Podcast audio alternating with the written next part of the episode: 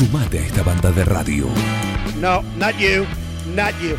Dejen de reventar las, las guindas, dejen de joder. Che, pero esto se va a la mierda. Yo creo que deberían abrazarse y hermanarse, muchachos. Un plan perfecto. Yo estoy emocionado. Súmate a esta banda de radio. Sumate a un plan perfecto. Vamos ahora, como decía, a hablar otro profesional que nos habla de cosas importantes para esto que tiene que ver con el cine, la serie, las recomendaciones. Hablamos del señor Max Barbona que nos cuenta las sugerencias Así que lápiz y papel, porque después nos dicen, me pasan la columna con las recomendaciones, va a estar el podcast, recordemos que estamos en las plataformas de podcast, Spotify, Google Podcast y un montón más, nos buscan como un plan perfecto, ahí tienen el listado de las distintas columnas, las entrevistas que vamos subiendo y las pueden eh, escuchar cuando, eh, como y donde quieran. Así que eso está en los podcasts de un plan perfecto. Pero ahora tenemos la columna del especialista en cine y series, el conductor de Crónicas de Tiempo Perdido, que ya va a volver al aire de Forti. Eh, por lo pronto, tiene acá su espacio y estas son sus recomendaciones para cine, series en este fin de semana. Nueva tanda de recomendaciones acá, como todos los viernes, en Un Plan Perfecto. Vamos a arrancar con recomendaciones dentro de lo que es la plataforma de Netflix y vamos a empezar con la primera, una peli de acción protagonizada por Charlize Theron del año 2017 que se llama Atomic Blonde. Como les decía, en esta película la protagonista es eh, Charlie Theron, que interpreta a Lorraine Broughton, ¿sí? una operativa del recontraespionaje que eh, se logra hacer mm, eh, con una lista de agentes que están cubiertas en Europa en el año 1989 y que es por esa lista perseguida por las fuerzas de la KGB y la CIA que quieren hacerse obviamente con esta lista y eliminarla en el proceso. El tema es que nuestra protagonista está en plan de venganza porque mm, una de las personas o varias de las que están detrás de la posición de esta, de la posición de esta lista, como les decía, han matado a un amante de ella. Por ende, no solamente su misión va a ser eh, defender esa lista, sino eh, cruzarse con los que lo asesinaron y cobrar venganza. Aditamento esencial para ver esta película obviamente es el protagonismo de Charlie Theron, que se luce en las escenas de acción, gentileza del director David Leitch, que es un tipo que tiene una imaginación tremenda para lo que es las escenas de, escenas de piña patada piña, y porque además fue uno de los miembros de la dupla que dirigió John Wick, la primera película donde Keanu Reeves hizo su reentré al cine de acción. Junto con la Terón eh, están también James McAvoy, eh, Eddie Marsan, Toby John y Sofía Butela. Sí, James McAvoy en este caso interpreta al contacto local de nuestra protagonista y compañero con muchas comillas de aventura de la misma. Así que pueden ver eh, Atomic Blonde o Atómica sí, dentro de la plataforma de Netflix. Y de momento también nos vamos a quedar en la segunda recomendación dentro de la misma plataforma de Netflix. Y vamos a recomendar, dentro del género de las artes marciales, la película Master Z Ip Legacy, ¿sí? que está en esta plataforma de streaming. La película está protagonizada por Max ¿sí? o think tank, prefiero decir Max que es la occidentalización de su nombre, ¿sí? que interpreta a Chong Tin Chi, ¿sí? que es uno es fue el antagonista dentro de la película Ip Man 3, ¿sí? que acá tiene su spin-off, donde este hombre, eh, luego de ser derrotado y empezar a vivir una vida más alejada del foco público, eh, tiene que volver a salir a la palestra y a utilizar sus habilidades de luchador eh, para enfrentarse a los miembros de una serie de chinas que está en el Hong Kong de los 40-50 empezando a eh, tomar impulso y lograr relevancia no solo en la parte marcial, obviamente porque la película está dirigida por John Wong-ping. John Wong-ping, para el que no lo sepa, es un coreógrafo de acción y director chino muy muy importante que en Occidente ha protagonizado, perdón, más que protagonizado, ha armado la coreografía de sagas como la de Matrix, sí, y obviamente ha participado dentro de lo que es eh, esta saga de películas de Ip inclusive eh, como director de segunda unidad. En este caso, toma la dirección y las riendas de la película esta y nos muestra a Maxana, su protagonista, en uno de sus mejores momentos marciales e interpretativos. Lo acompañan también Dave Bautista, que es Drax dentro de los de la saga del MCU de Guardianes de la Galaxia, y Michelle Yeoh, sí, para el que no, no recuerde, Michelle Yeoh es la coprotagonista de El Tigre y el Dragón, Sí, y Tony Ha, el protagonista de la saga de Onback, así que en lo que es la parte marcial, la verdad es que la película eh, está muy bien. Eh, se lucen, las coreografías son muy buenas.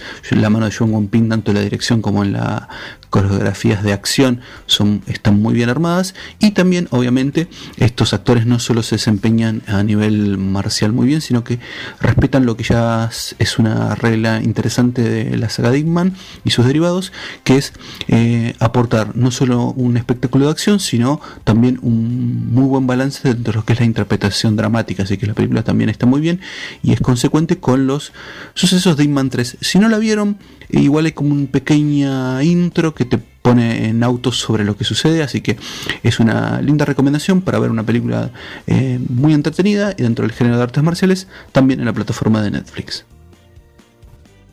La tercera recomendación del día va a ser una serie, em, una comedia, sí, que se llama The Good Place o El Buen Lugar, que también está en la plataforma de Netflix y está protagonizada por Kristen Bear, que eh, interpreta a Eleanor, una chica que muere en un accidente y que recién fallecida se despierta en un lugar que es el buen lugar, sí, que es un lugar que ha creado un individuo llamado Michael, que ella sospecha que puede ser un ángel y que ella ha llegado al cielo. El tema es que ella descubre que por sus actitudes ella no tendría que estar en el buen lugar y digamos los ejes de la primera temporada corren por ver cómo ella intenta zafar de que la descubran que su comportamiento no es moralmente perfecto.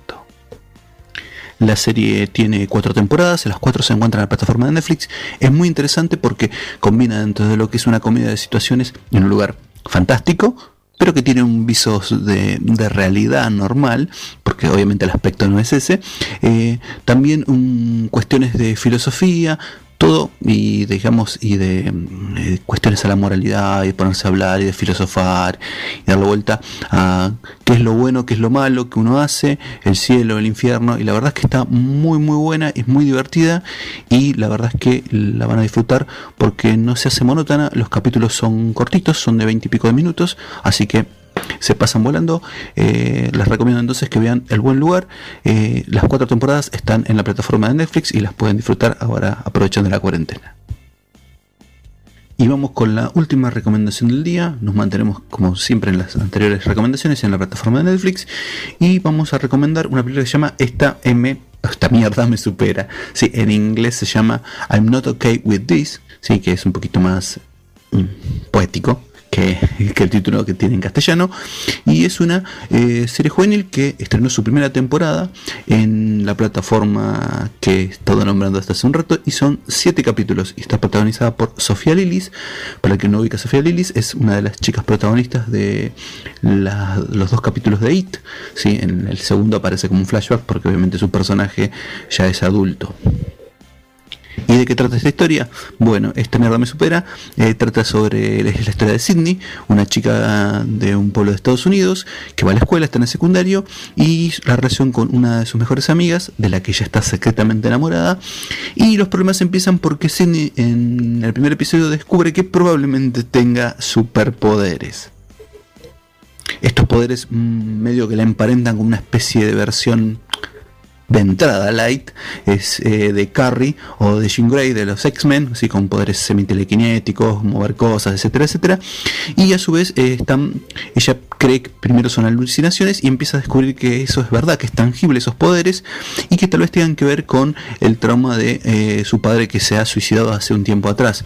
A su vez vemos la dinámica que ella tiene con su hermano menor, que es un que es muy buena, la verdad es que la química entre los dos actores es muy interesante y la relación no tan buena que tiene con su madre, Así que se la pasa em, trabajando para sostener el hogar. Obviamente Sidney em, es, una persona retraída y que no, no tiene un gran una relación con su entorno. Entonces, bueno, tiene que, lidiar nada más con eso, eh, junto con su relación con eh, Dina, que es su mejor amiga, y Stanley, que es un chico, un vecino que tiene cierto interés amoroso en ella.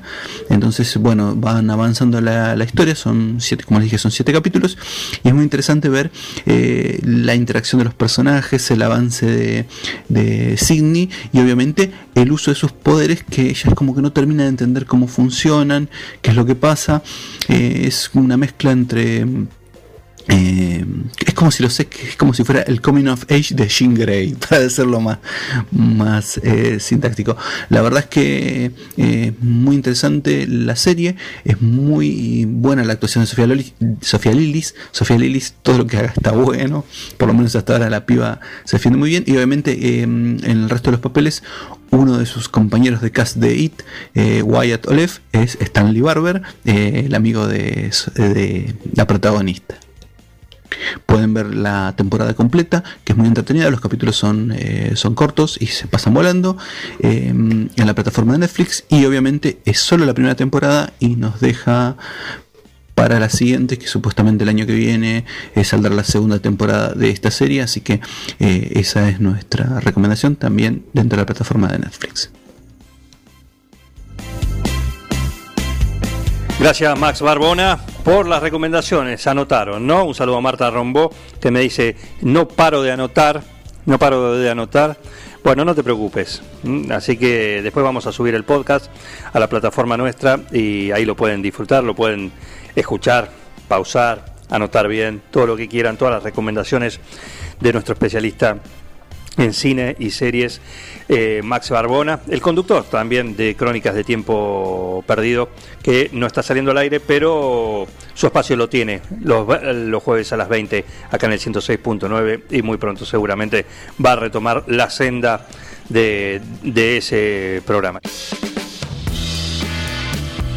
Y a ustedes les agradezco, los felicito, la verdad es que hacen mucho, no solamente informando bien, sino también divirtiendo a la gente. Un equipo, todos los temas. Estoy emocionado. Un plan perfecto. Una banda de radio. No tienen vergüenza, ratero.